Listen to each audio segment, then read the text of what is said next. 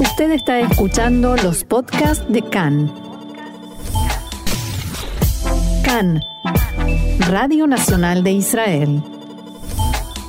Y como mencionamos en nuestro último programa, la ciudad de Barcelona anunció la ruptura temporal de lazos con Israel, una noticia que trajo revuelo y algo de sorpresa en Israel y en las distintas comunidades judías.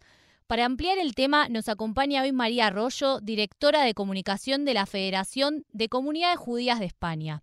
Buenas tardes María, bienvenida a CAN en español. Un placer estar con vosotros. Gracias por invitarme.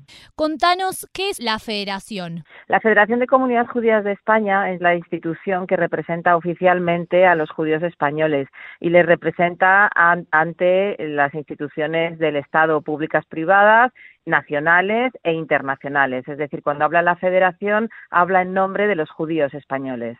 ¿Y cómo está compuesta la comunidad judía de Barcelona y de España principalmente? Bueno, mayoritariamente es una población sefardí que en, sus orígenes vino de Marruecos, de las principales ciudades marroquíes cuando dejaron de ser protectorado español en los años 50, en el 56, y ese es el origen eh, principal de las eh, comunidades judías de España. Luego, con los años, pues con la crisis eh, económica en Argentina, hubo una gran parte de mm. población judía argentina que se vino a España, sobre todo por cuestión del idioma. Eh, ahora lo estamos notando también con, con, Venezuela, por la situación política y económica que está allí. Entonces ya las comunidades son un poquito más heterogéneas, más diversas, eh, askenazis y sefardíes, pero vamos, eh, hay plena convivencia y plena integración de todos. Hay escuelas, sinagogas. Sí, sí, sí. Las comunidades más grandes son Madrid y Barcelona. Eh, Madrid tiene como unos 15.000 miembros y Barcelona unos 10.000. Y las dos tienen eh, sinagoga, por supuesto, colegio, cementerios. Son comunidades que, aunque no son grandes comparadas con las que hay en otros países, pues sí que están muy asentadas, muy integradas y muy organizadas. Claro. Y vamos un poco al tema de, del que veníamos hablando.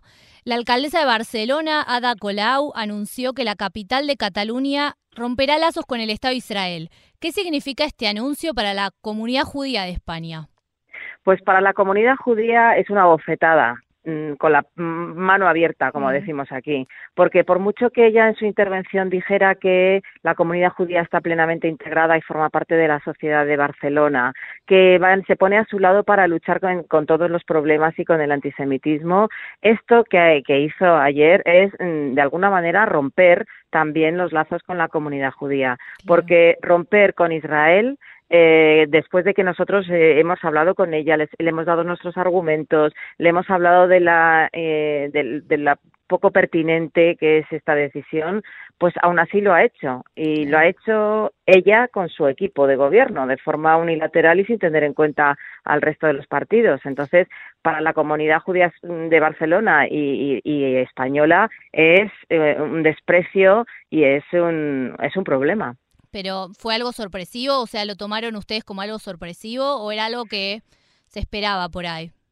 Pues mira, la campaña de recogida de firmas que se orquestó desde el propio ayuntamiento lleva meses, entonces en ese sentido no es sorpresivo porque ya lo, lo sabemos desde hace meses. Eh, sabíamos también que iban a llevarlo a un pleno para debatirlo en el ayuntamiento y allí se votaría.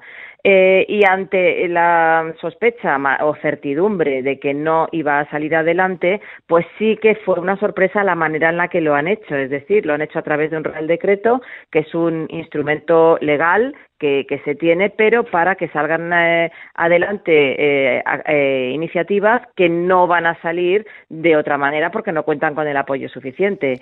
Entonces fue una sorpresa que saliera adelante por a través de Real Decreto y en una fecha que, que, que no se mm, anunció y que, y que nos enteramos pues casualmente. Claro, pero se dice que ella tomó esta medida unilateralmente para buscar captar votos de la extrema izquierda y los grupos pro-palestinos de cara a las elecciones del próximo mayo. Bueno, ahí hay una lectura política en la que nosotros no entramos como federación porque somos una institución apolítica, hablamos con todos los partidos que representan a los ciudadanos y, pero efectivamente aquí hay elecciones en mayo y hay luego elecciones generales a finales de año. Entonces, mm, mi opinión personal es que eh, eh, a la, a la, extrema izquierda hay estos grupos que promueven el boicot a Israel. Eh, no hace falta darles más señales ni, más, ni hacer más gestos con ellos porque ya están plenamente convencidos. Entonces, si eso es lo que se ha dicho en algún análisis y tal, mm, pues no lo sé, no lo sé. Mm, Pero digamos que estos grupos preocupan a la comunidad judía de Barcelona o, o no. Sí, sí, ¿Es algo que debe preocupar? Sí, es algo claro, es algo que debe preocupar no solo a Barcelona, sino en todas las ciudades eh, donde están instalados, porque promueven eh, el boicot, las sanciones y la, y la desinversión hacia Israel, promueven un boicot hacia todo un país y todos los judíos eh, más o menos tienen algún tipo de vinculación con Israel. familiar, afectiva, de amistad, profesional. Entonces, entonces, claro, aunque son, somos ciudadanos españoles, pues hay vinculación con el Estado judío. entonces, entonces, sí, sí, porque además la forma en la que tienen de manifestarse no es precisamente pacífica ni, mm. ni amigable. Entonces sí que promueve pues cierto ambiente de tensión, y de incluso violencia, ¿no? Claro. ¿Y esta decisión crees que puede llegar a tener algún tipo de réplica a nivel eh, nacional en España? No, no lo creo, no lo creo. No lo creo porque además el año pasado el Tribunal Constitucional, el Tribunal Supremo, el Supremo ya dijo que el movimiento BDS es anticonstitucional y eh, obliga a que un determinado número de ayuntamientos que se sumaron al BDS pues se echaran, se, se tengan que echar para atrás. Entonces, legalmente no se puede hacer y, el resto de, instituciones, de ayuntamientos, de organizaciones y tal, no creo de ninguna manera que vayan a hacer algo parecido. Además, mm, por lo que estamos viendo, no ha tenido ninguna buena acogida esta decisión que ha tomado el Ayuntamiento de Barcelona. Con lo cual, si alguien tiene tentaciones y ve lo mal acogida que ha sido, pues se lo pensará dos veces. Claro, claro. Y en el comunicado que ustedes emitieron, se calificó el hecho de antisemitismo sofisticado. ¿A qué se refieren puntualmente con esa expresión? Sí, bueno, pues que mm, no deja de ser un acto de antisemitismo no tradicional, que es que ya conocemos todos y que históricamente se conoce como el odio, el rechazo, la persecución de los judíos por ser judíos, sino eh, a este antisemitismo moderno que disfrazado de eh, derechos humanos, pues lo que busca es la persecución, la demonización y el rechazo hacia el Estado judío. Si antes se perseguía al judío entre los ciudadanos, ahora este antisemitismo moderno y el que llamamos sofisticado persigue a Israel como país judío entre el resto de los países. Claro. ¿Y cómo es la situación actual eh, con respecto al antisemitismo en Barcelona?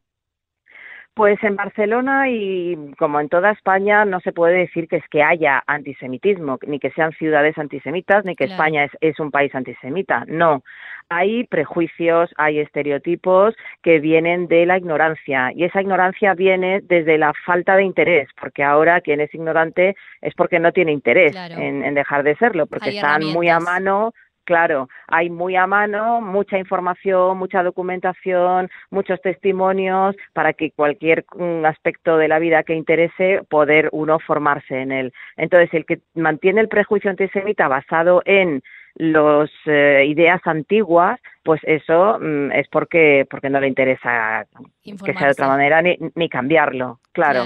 Pero pero más allá de eso mm, no hay eh, no hay grandes cosas. Todas las acciones antisemitas que podemos ver, eh, bueno, muchas de ellas son eh, intencionadas, como por ejemplo eh, pintadas o pancartas que pueden aparecer en las calles, y, y, otras son están en el discurso público, a veces discurso político, pues que se utilizan expresiones antisemitas, como judiada o perro judío, que eso pues también nosotros siempre salimos diciendo, explicando un poco la inconveniencia, lo, lo incorrecto que es y, lo desafortunado y lo anacrónico, porque eso sí llevado a otros ejemplos que se hable de otros em, colectivos eh, en lugar de lo, de los judíos, pues se ve claramente que es em, fuera, que está fuera de lugar. Fuera de lugar, exacto.